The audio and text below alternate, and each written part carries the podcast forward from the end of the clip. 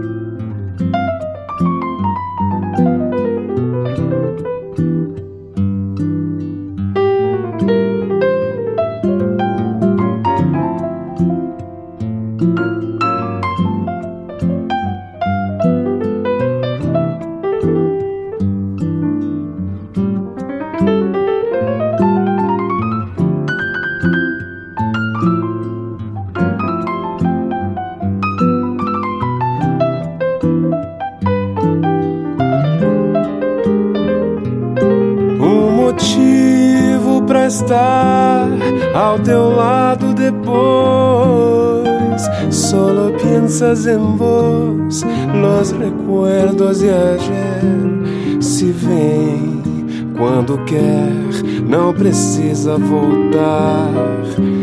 No te voy a buscar en la orilla del mar.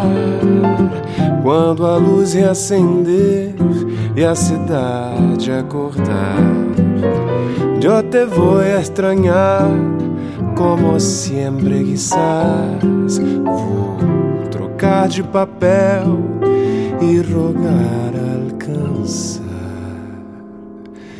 ser feliz.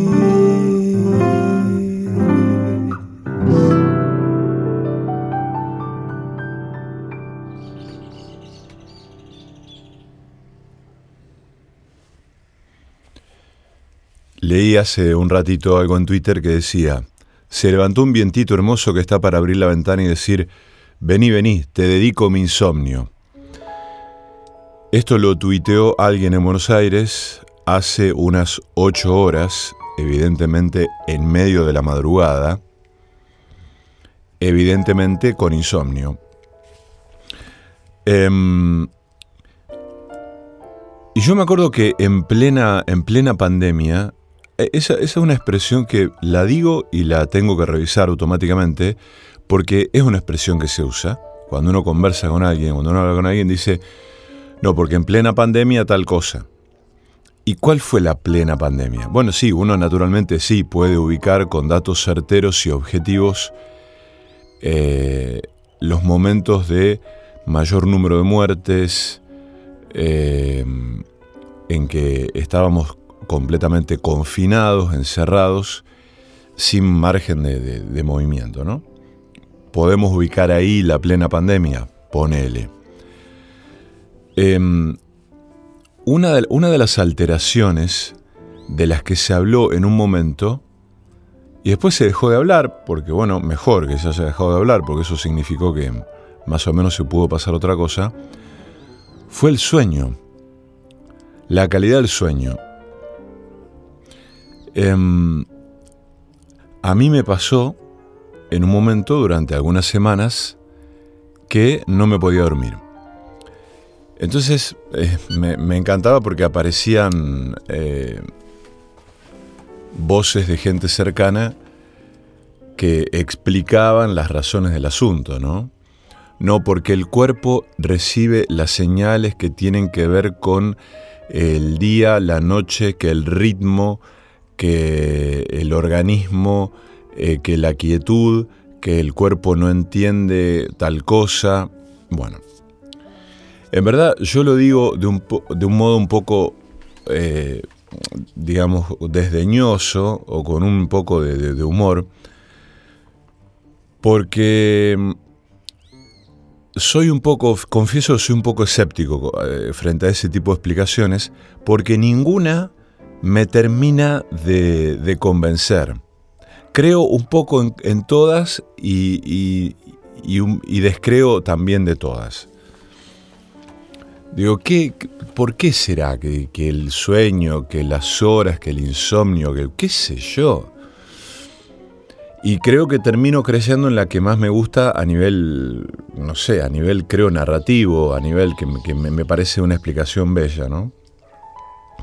Entonces voy por ese lado, creo en eso y eh, decido quedarme con, con esa explicación, que no existe en este caso, no es que haya una que me haya resultado mejor, más clara, más convincente.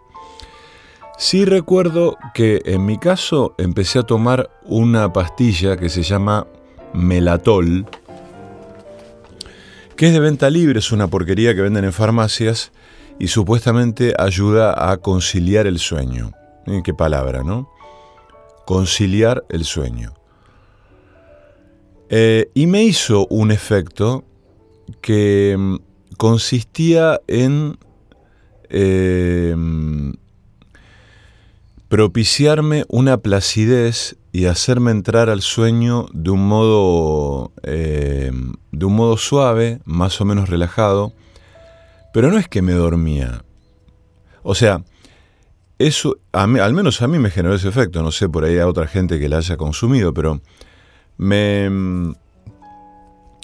me invitaba al sueño de un modo sereno, me generaba un, aplomo, pero no es que me daba una trompada en la mandíbula. Y por ahí yo esperaba eso, eh, porque mm, una sola vez a mí me operaron eh, en una mezcla de apendicitis y peritonitis, y bueno, me operaron. Y recuerdo claramente eh, la, escena de Transpotting, ¿no? Cuando, bueno, digo esa escena porque me acuerdo de esa escena, eh, cuando uno va en la camilla y mira el techo del, sanatorio, y me encuentro con la anestesista. Yo estaba correspondientemente desnudo, con la bata, me, iban a operar. Y la anestesista, yo la miraba desde esa visión horizontal Tenía una mujer muy elegante, tenía un perfume muy lindo. Y me dice... Em, ah, porque antes me habían puesto una, una inyección que se llama... Eh, es un preanestésico. Y el enfermero, muy atento, me dice, probablemente ya te duermas con esto. Eh, y después te vamos a aplicar la anestesia general. Bueno, yo no me dormí con el preanestésico, entonces pude pude disfrutar del viaje ese en la camilla desde la habitación hasta el quirófano. Y la anestesista me dice em, algo así, esta típica propuesta de los anestesistas, ¿no? Vas a contar de, de 100 a 1 eh, una cuenta regresiva, una cosa así. Y me puso una máscara. Yo creo que no duré ni 10 segundos. Fue como si un toro asestar a su cabeza contra el pecho, contra mi pecho, o como si Mike Tyson me, hubiera pegado una trompada en la pera. Em, bueno, y lo que recuerdo claramente es una vez en la habitación que ya me habían operado, me despierto y recuerdo claramente la necesidad y el deseo de seguir durmiendo y la posibilidad de hacerlo. No como cuando uno se despierta y dice, em, uy, ¿cómo seguiría durmiendo? Pero bueno, la verdad es que uno no puede, no solamente porque se tiene que levantar, sino porque no puede conciliar nuevamente el sueño del modo en que, lo, eh, en que estaba durmiendo. No, no, yo recuerdo que acá dije, voy a seguir durmiendo y podía hacerlo, y seguí durmiendo no sé cuántas horas más, por efecto de la anestesia. Entonces, ese es el recuerdo que yo tenía del efecto de un fármaco sobre la este, generación del sueño, ¿no?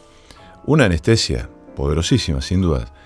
Bueno, esta pastillita que yo tomé el año pasado en plena pandemia eh, es un caramelo de menta al lado de eso y no hizo más que darme una sensación de relajación y demás. La verdad, dormí horriblemente durante semanas el año pasado, pero no me preocupé demasiado por eso. O sea, no me sentía bien, no me sentía bien para trabajar. Yo que grabo aquí y tengo que trabajar con mi voz, eh, no, no, no me era muy agradable y tuve, tuve tramos de semanas largas de, no, no, poder, no poder grabar o, la voz no me salía bien. Esto es algo que la gente que trabaja con su voz entiende bien.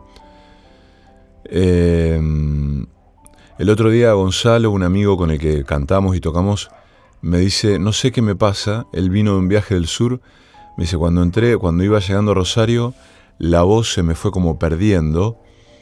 Eh, me decía como que, como que perdía caudal y que cuando estuvo en el sur no, le, no sintió eso, que tenía la voz bárbara, ¿no?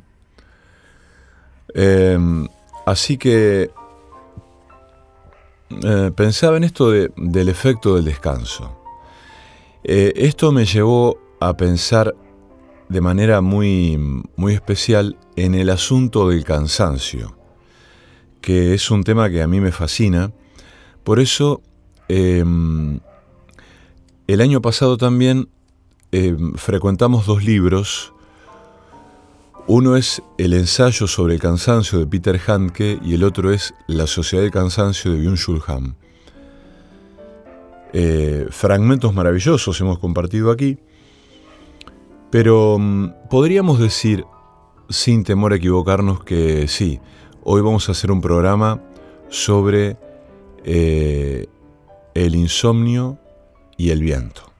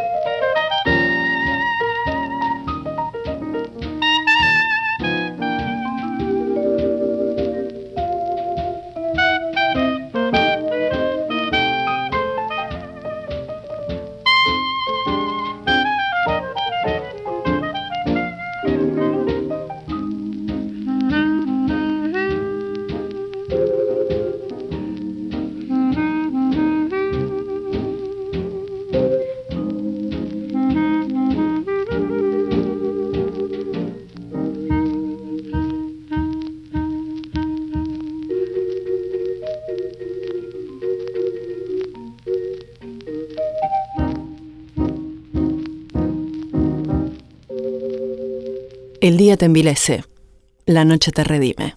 El perseguidor.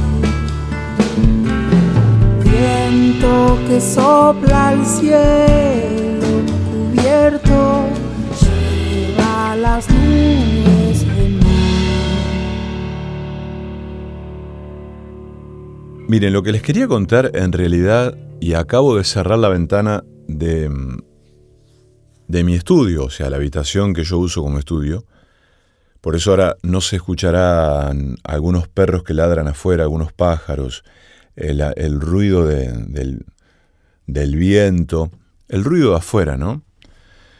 Pero lo que les quería contar es que, a propósito de esto que, que tuiteó este amigo Insomne, que entra un vientito de afuera, que dan ganas de decirle, vení, vení, te dedico mi insomnio. Em, a mí el calor me pone un poco de mal humor. No me gusta el verano, no me gusta el calor, no me gusta cuando hace mucho calor. Y en cambio, eh, el frío me, sienta bien, me gusta, me gusta la sensación de la ropa abrigada, el, frío en la cara, el fuego. Eh, me gusta la sensación de, las comidas que se hacen en invierno, bueno, esa cosa, me gusta el invierno, muy simple. Y estos días que fueron particularmente agobiantes, hoy me despierto y abro la ventana de la habitación y descubro que estaba fresco. No, no, de ninguna manera podría decir que hacía frío, pero sí estaba fresco. Entraba un fresco y había llovido, estaba como lloviznando todavía, estaba todo mojado. Uy, un clima hermoso. Hermoso. Mm, Marina había ido a, llevar a Elena a la escuela, con lo cual yo estaba solo. Entonces empecé a abrir toda la casa. Porque yo pienso que en esos momentos es la ocasión perfecta para abrir la casa por dos razones fundamentales. La primera es que en, esta, en este momento ya de calor, donde han habido temperaturas de 35 o 36 grados, eh, cuando viene un, fresco así, la casa es como que se refresca, hay como una renovación del aire. Entonces abro todas las ventanas, que haya ventilación cruzada, que la casa se refresque, respire. Y por otro lado, como llovió y está todo mojado, no entra tierra a la casa, lo cual es un notición. Porque cuando hay un, aire más o menos agradable, pero bueno, el clima está por fuera de todo efecto de la lluvia, podríamos decir que está seco, eh, entra tierra, entra muchísima tierra. Y esa es la razón por la cual en muchas casas no se abren las ventanas.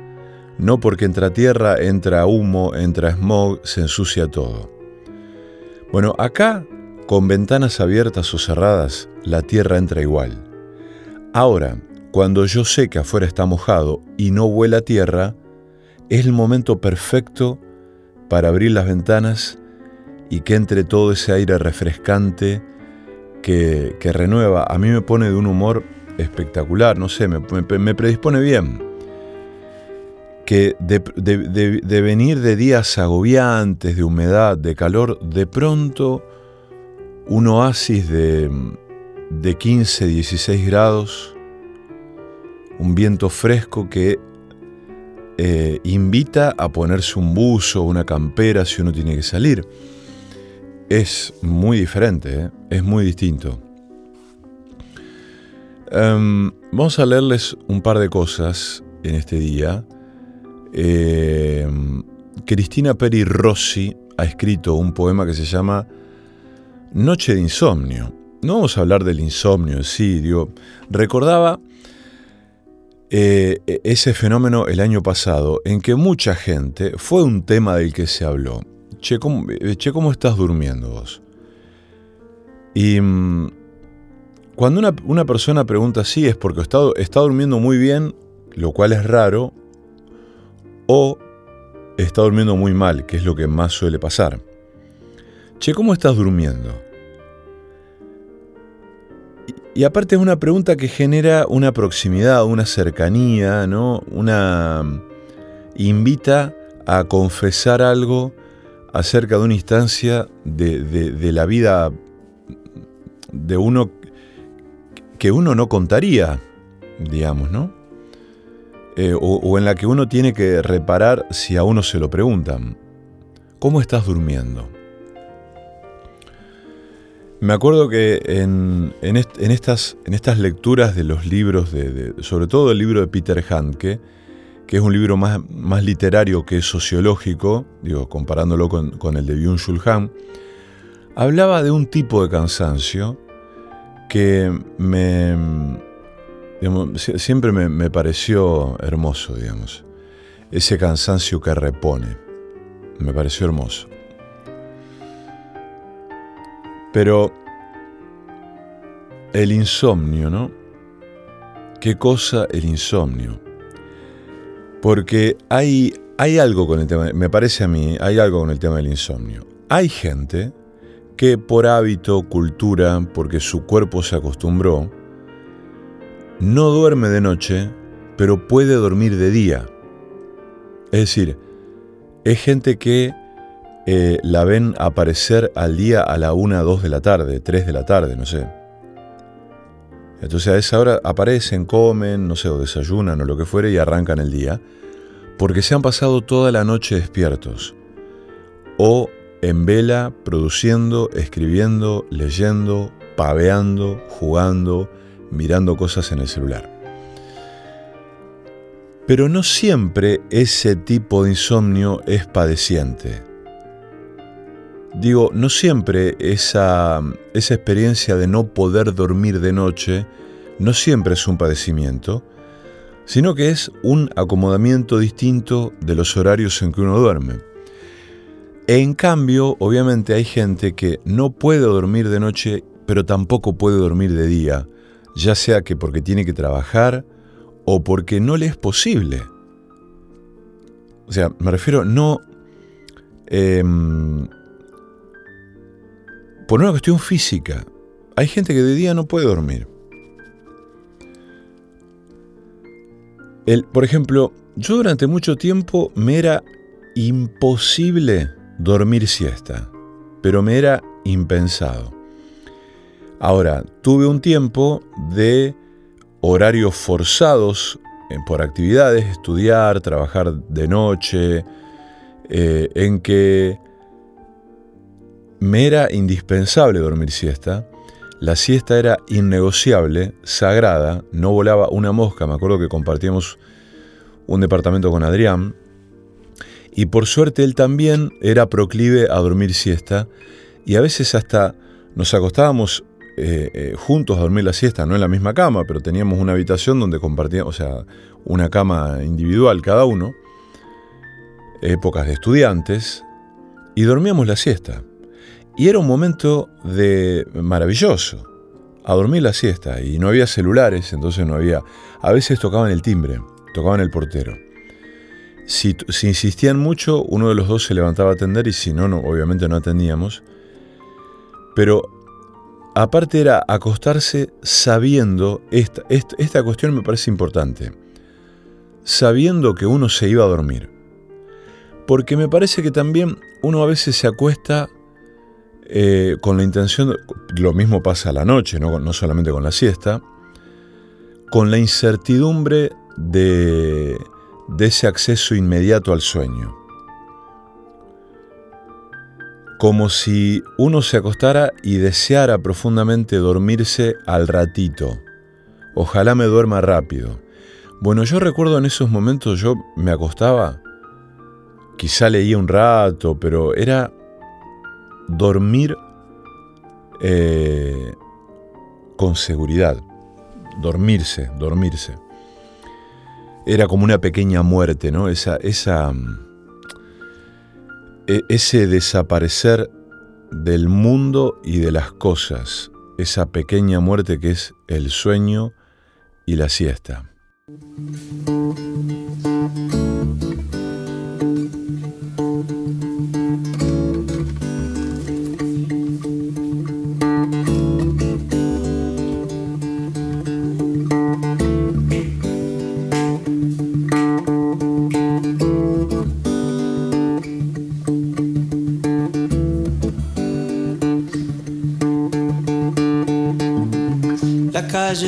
Raya al medio, encuentra Belvedere, el tren saluda desde abajo, con silbos de tristeza, aquellas filas infinitas, saliendo de central, el empedrado está tapado, cero allí está, la primavera en aquel barrio, se llama soledad, se llama gritos de ternura, pidiendo para entrar y en el apuro está lloviendo, ya no se apretarán mis lágrimas en tus bolsillos cambiaste de sacón. Un día nos encontraremos, en otro carnaval tendremos suerte si aprendemos que no hay ningún rincón, que no hay ningún atracadero que pueda disolver en su escondite lo que fuimos.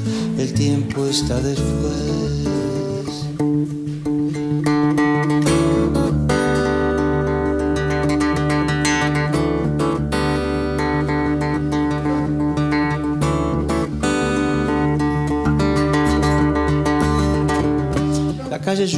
Raya al medio, encuentra Belvedere, el tren saluda desde abajo con silbos de tristeza, aquellas filas infinitas saliendo de central, era empedrado, está tapado, pero allí está la primavera en aquel barrio, se llama soledad, se llama gritos de ternura, pidiendo para entrar y en el apuro está lloviendo, ya no se apretarán ni lágrimas tus bolsillos, cambiaste de un día nos encontraremos en otro carnaval. Tendremos suerte si aprendemos que no hay ningún rincón, que no hay ningún atracadero que pueda disolver en su escondite lo que fuimos.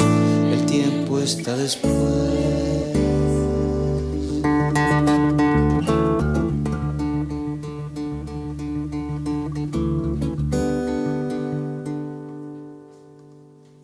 Salir al aire tocar el misterio, el perseguidor.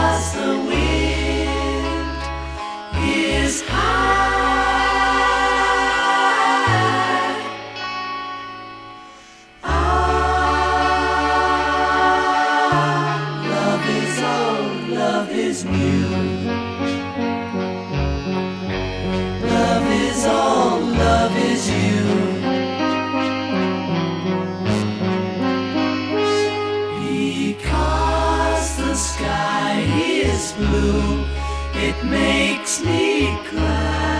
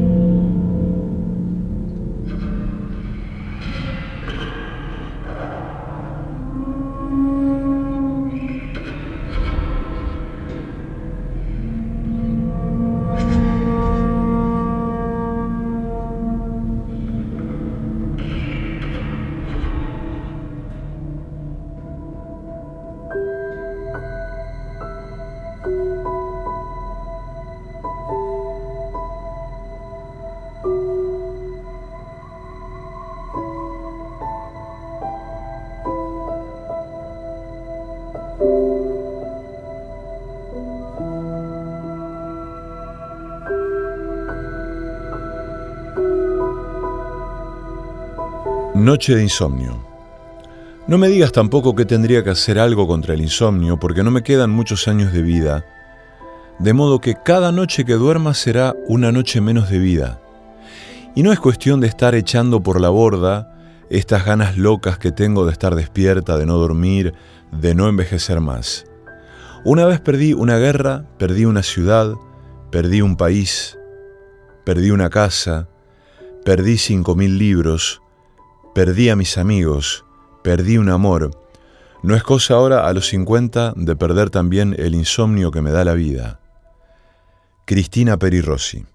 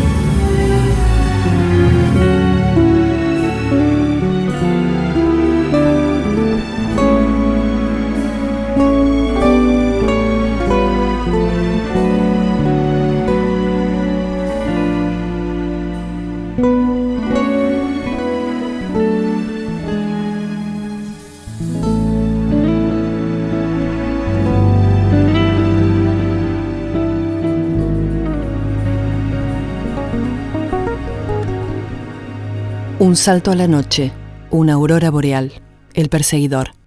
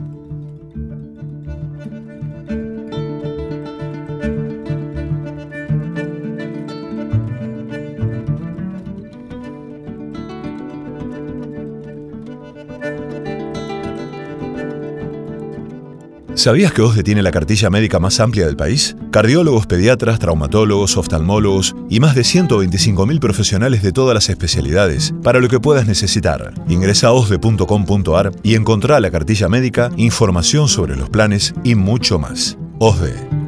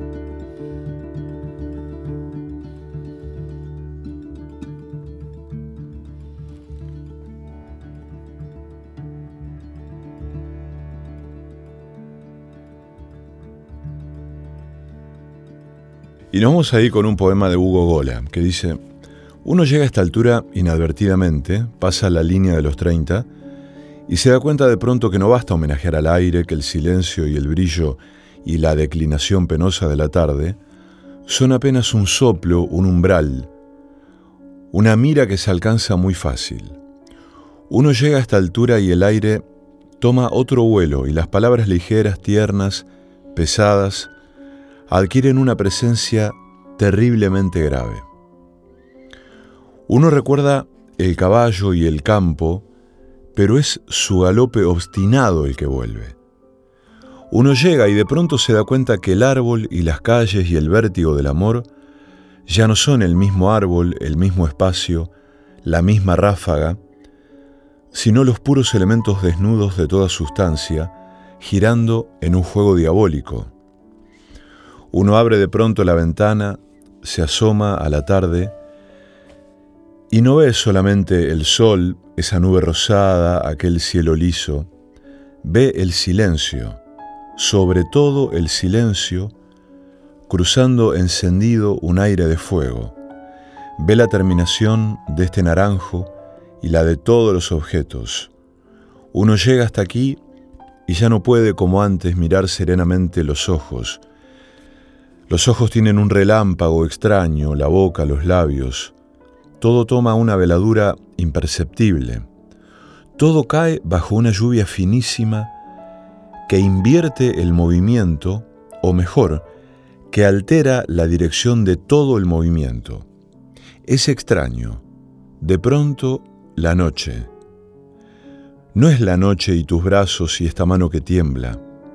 Cambian su ser para alcanzar una libertad desconocida como la que sientes ahora de pie sobre esta llanura, poseído de un entusiasmo terrible.